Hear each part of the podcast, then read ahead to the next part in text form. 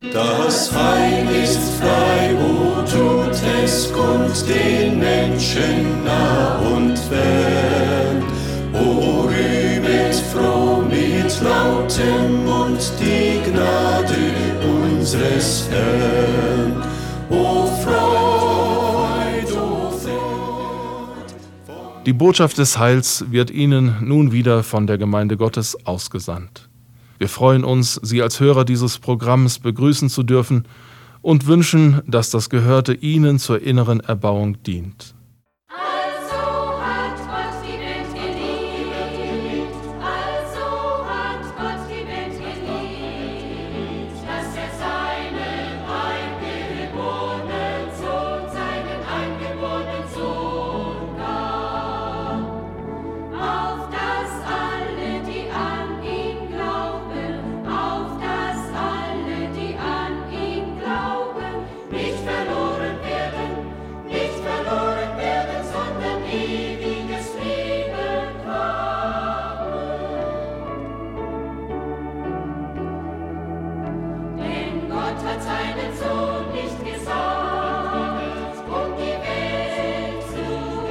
built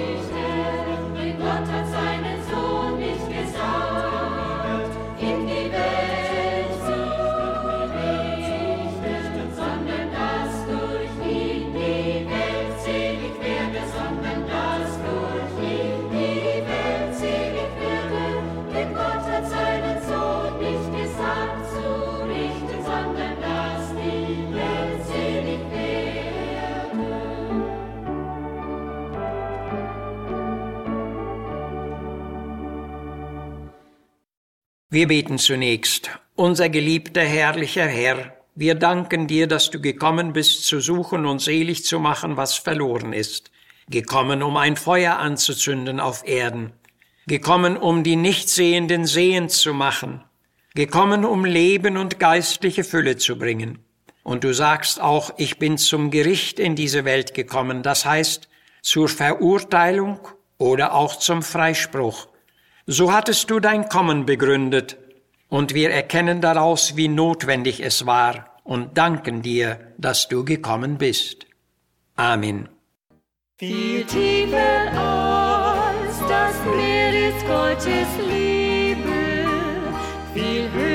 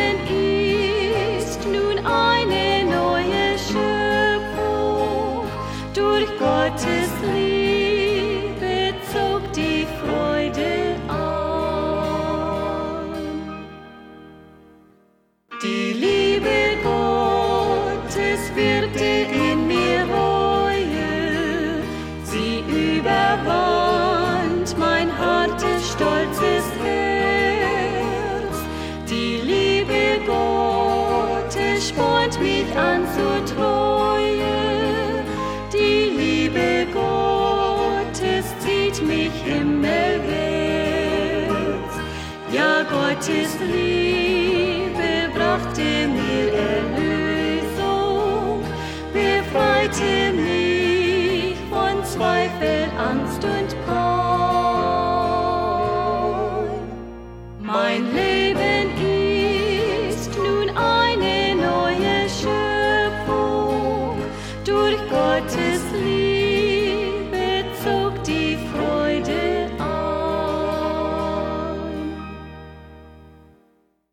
Wir stellen uns heute die Frage, warum war Christus in diese Welt gekommen? Das Erste, das uns die Bibel darüber sagt, ist, dass die Tatsache seines Kommens geglaubt und auch erwartet war. Das lässt sich aus Gottes Wort deutlich nachweisen. Jesu Kommen stand in Verheißung, das heißt, Es war ein von Gott gegebenes Versprechen, daran alttestamentlichen Lehrer und Propheten glaubten. Auf diese Tatsache hatte Jesus in seinem Gespräch mit den Jüngern von Emmaus zurückgegriffen, denn er sagte, O ihr Unverständigen, wie ist doch euer Herz so träge zu glauben alledem, was die Propheten von mir geredet haben. Und er fing an von Mose und allen Propheten und legte ihnen die Schrift aus. Und sie sagten dann untereinander, brannte nicht unser Herz in uns, da er mit uns redete auf dem Wege und uns die Schrift öffnete? Und in der Folgezeit hatte Jesus abermals zu seinem ganzen Jüngerkreis gesagt, Wahrlich, ich sage euch, viele Propheten und Gerechte haben begehrt zu sehen, was ihr seht, und haben's nicht gesehen, und zu hören, was ihr hört, und haben's nicht gehört. Es ist nun sehr wertvoll darauf zu achten, wie Jesus selbst sein Kommen begründete. Erstens Matthäus 5, 17. Ihr sollt nicht meinen, dass ich gekommen bin, das Gesetz oder die Botschaft der Propheten aufzulösen. Ich bin nicht gekommen aufzulösen, sondern zu erfüllen. Paulus, der ein guter Kenner des Gesetzes war, stellte klar, dass alle Schrift von Gott eingegeben war, und dazu gehörte auch das alttestamentliche Gesetz.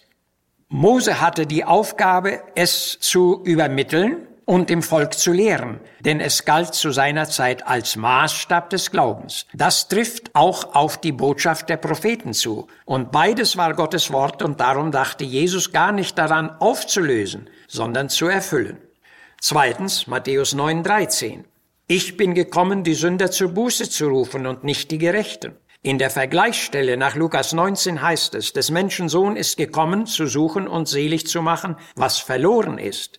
Die Gesunden bedürfen des Arztes nicht, sondern die Kranken. Und die Gerechten bedürfen keiner Buße. Doch ohne Jesus gäbe es keine Gerechten und ohne ihn gäbe es auch keine Vergebung und keine Heilung für die Sünder oder Schuldigen, die wir doch alle einmal waren. Drittens. Johannes 10, Vers 11. Ich bin gekommen, dass sie, nämlich seine Schafe, das Leben und reiche Lebensfülle haben sollen. Die Sünde führt zum Tode, das heißt zur Trennung von Gott.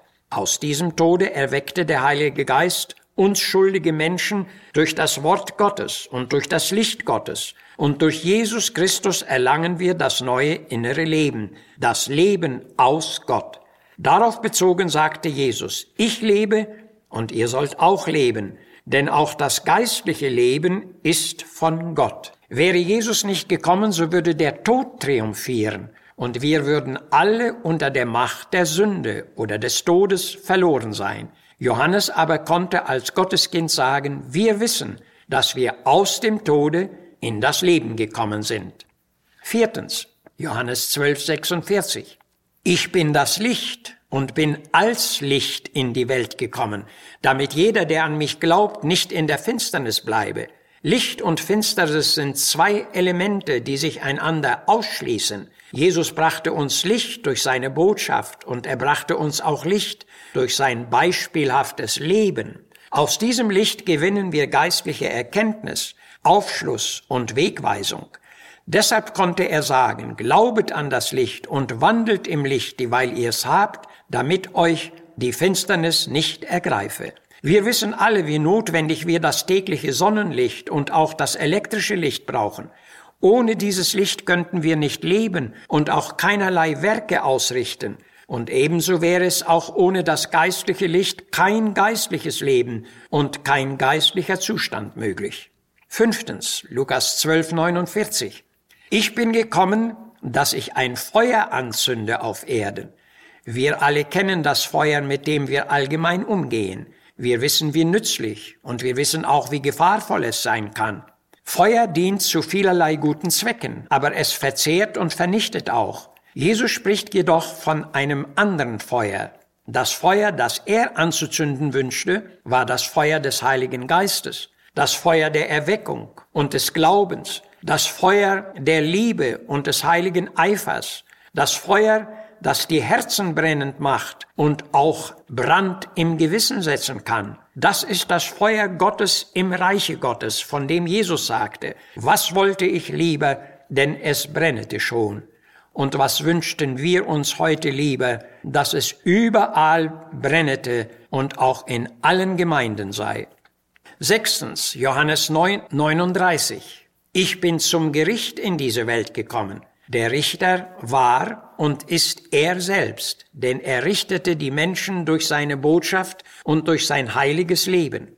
Gottes Wort ist ein Richter der Gedanken und Sinne, so lesen wir. Ein Gericht spricht frei und es spricht auch schuldig. Und genau das wird auch Gottes Wort wirken, wo es richtig angewandt wird. Jesus stellte das Licht heraus und trennte es von der Finsternis. Er stellte das Recht heraus und trennte es von dem Unrecht. Er stellte die Wahrheit heraus und trennte sie vom Irrtum. Er stellte das Gute heraus und trennte es vom Bösen. Das war sein Gericht von Anbeginn. Und es ist und bleibt notwendig für alle Zeiten. Jesus ist so gesehen auch heute Richter und er wird auch einmal der gerechte Richter im großen Endgericht sein. Und siebentens, Johannes 6, 38. Ich bin gekommen, dass ich den Willen dessen tue, der mich gesandt hat.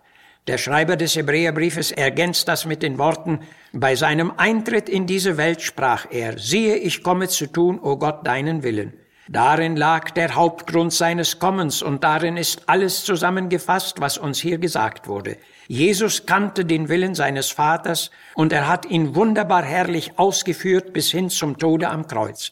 Auch wir sollten den Willen Gottes erkennen und bereit sein, ihn zu tun. Wir können sicher sein, dass Gott es so von uns erwartet. Mögen diese Gedanken uns darum zum stillen und gewinnvollen Nachdenken anregen. Heute am sogenannten ersten Advent.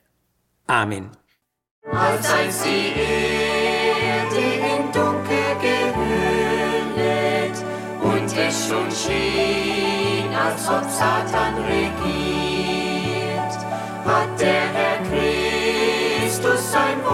Erfüllet und diese Welt in die Freiheit geführt.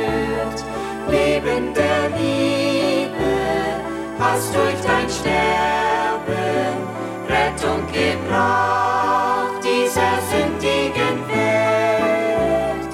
Du bist der Sieger, wir deine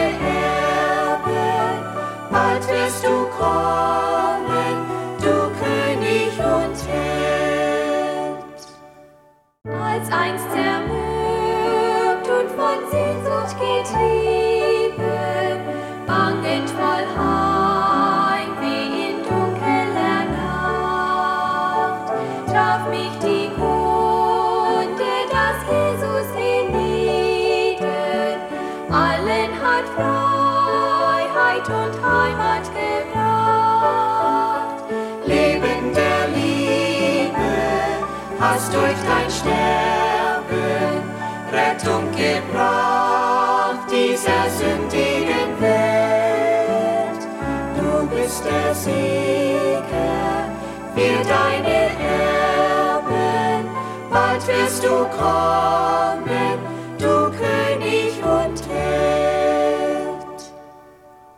Unsere 15 Minuten Sendezeit neigen sich dem Ende zu. Ich wünsche Ihnen, dass Sie sich die Gedanken des göttlichen Friedens bewahren könnten. Für die Adventszeit wünsche ich Ihnen Gottes besonderes Nahesein und seinen Segen. Sollte es Ihnen möglich sein, einmal die Gottesdienste der Gemeinde Gottes in Herford zu besuchen, so lade ich Sie bereits heute zu unseren Weihnachtsgottesdiensten ein. Diese finden am Heiligabend, 24. Dezember um 10 Uhr und um 16 Uhr statt und am ersten Weihnachtstag um 10 Uhr. Mit herzlichen Grüßen verbleibt Ihr Missionswerk der Gemeinde Gottes e.V. Zimmerstraße 3 32051 Herford.